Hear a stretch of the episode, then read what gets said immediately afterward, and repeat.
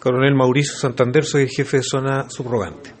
A ver, en forma general, ¿qué, le puedo indicar? Ayer, durante la mañana, durante hora de la mañana, conforme a un mandato que eh, emanado de la autoridad administrativa, en este caso la gobernación, se iba a proceder al desalojo de un terreno que está tomado, en el lugar donde se, donde se produjeron los hechos.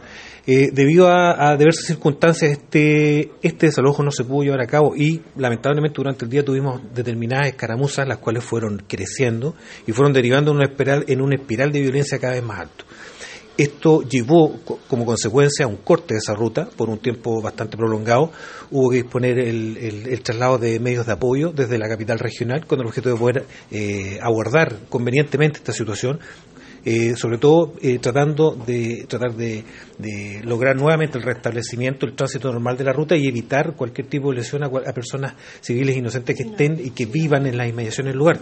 Lamentablemente esto se vio empañado por, por hechos de violencia en los cuales un oficial resultó con una con una lesión auricular producto de, del ingreso a un perdigón y también eh, debemos tomar en cuenta la aparición de escopetas artesanales escopetas hechizas normalmente conocidas, y el lanzamiento de bombas Molotov hacia nuestro personal. Estos hechos de violencia no son comunes, no son normales y demuestran un grado eh, inusitado de violencia poco común.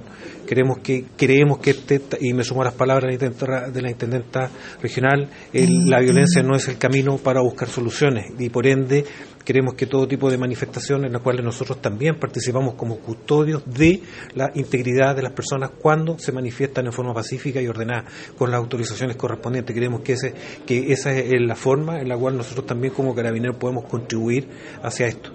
Coronel, respecto, eh, más allá de las manifestaciones que hemos tenido en los últimos días, eh, hoy día tenemos una sesión stop, eh, Osorno tiene buenas cifras en este momento. Eh, ¿Cuál es la mirada que usted hace respecto del trabajo que se ha hecho en esta ponencia? A ver, durante, durante, este, durante este último tiempo y durante el periodo que, se va a analizar, creo que, eh, eh, para que sepan ustedes, vamos a analizar dos aspectos fundamentales. Uno, hacer un resumen, principalmente cuáles han sido las situaciones de control del orden público desde el 18 de octubre hasta ahora, tratando de ver cuáles han sido la mayor cantidad de eventos, los bienes afectados y, en fin, cualquier otro tipo de datos relacionados con esto. Y, no obstante, también vamos a abordar y vamos a hacer, vamos a dar a conocer el resumen anual con que se terminó el, los, los, números delictuales durante el año 2019. Estos números fueron eh, favorables en general para la provincia y para la región. Así que en, ese sentido eh, redoblamos esfuerzo, tratamos de canalizar y de poder eh, técnicamente eh, desplegar nuestro servicio, tomando en cuenta que todas estas actividades de control del orden público nos obligan a desviar determinados recursos, evidentemente, hacia esa función de orden público. No obstante, seguir manteniendo la función del rol preventivo. Coronel, en ese aspecto usted lo ha dicho, se están desviando eh, recursos, me imagino que personal humano. ¿Cómo se va a trabajar este nuevo año para que la sensación de seguridad no disminuya en la población? Que es la gran crítica, que eh, para precisamente controlar todo lo que es la manifestación social, muchas veces eh, se deja de lado el servicio a la población. A ver, el servicio a la población no se ha dejado de lado nunca.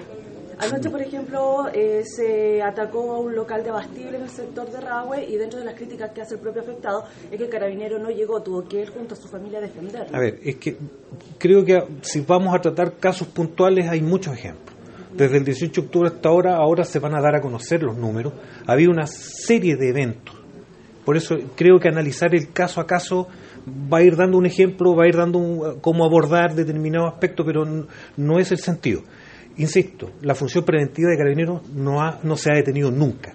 Somos, creo, la única institución a nivel nacional que trabaja los 24 horas del día, los 7 días de la semana, en forma permanente. Usted a la comisaría que vaya, siempre va a haber alguien que lo va a atender. Y siempre va a haber un carabinero de día o de noche en la población, prestando servicio.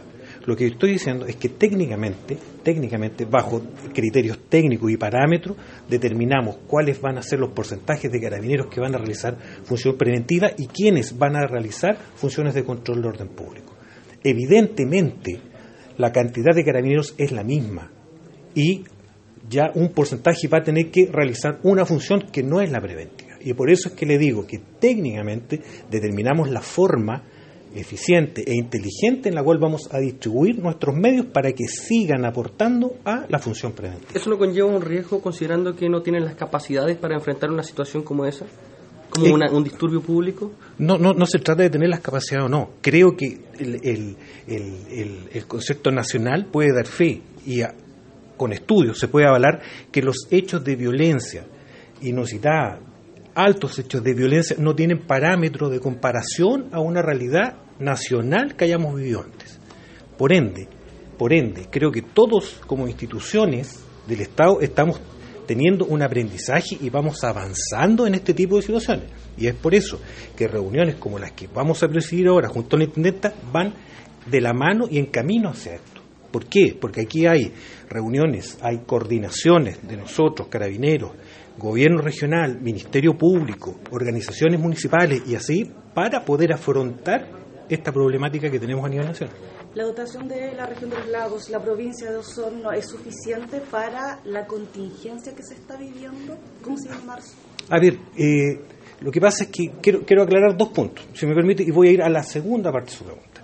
Lo que, cómo se venga marzo, creo que también nosotros, nosotros como autoridades, ustedes como medios de comunicación, debemos ser responsables de cómo se venga marzo debemos ser responsables en qué sentido de no entregar una falsa información o, o, empezar a temorizar a la población respecto no de determinadas. De, de atemorizar, sino que simplemente es ver la realidad del día a día, lo que está sucediendo. Es que por eso, si no, no tenemos una información depurada, clara, concreta respecto de algo que probablemente podría pasar, creo que irresponsablemente no podemos entregar información. Si nosotros estamos trabajando con base a nuestros criterios técnicos para ver de qué forma, de qué mejor forma se puede afrontar. Y le insisto, parte de esta reunión consiste en las coordinaciones correspondientes con otros estamentos, con otros estamentos que también son parte de la solución a determinados problemas. Le preguntaba al inicio, eh, la región de los lagos, la provincia de Osorno, a pesar de que tuvimos una llegada de 150 uniformados acá, ¿tiene la dotación suficiente para hacerse cargo de creo que la, creo, creo que la dotación, si usted lo ve a nivel nacional, nunca va a ser suficiente. Todas las personas eh, nos solicitan y nos requieren más carabineros. Por eso creo que ese ideal de dotación eh, nunca va a ser suficiente. No obstante, vuelvo a insistir, nosotros como institución tenemos criterios técnicos para determinar las dotaciones de carabineros en todos los lugares de nuestro ¿Podríamos decir de que entonces el contingente acá estaría acorde para controlar la situación que se está viviendo? Es el adecuado conforme a los criterios técnicos a nivel nacional. No hay lugares donde no haya carabineros porque conforme a los criterios técnicos se categorizan y se eh, procura implementar las dotaciones ideales.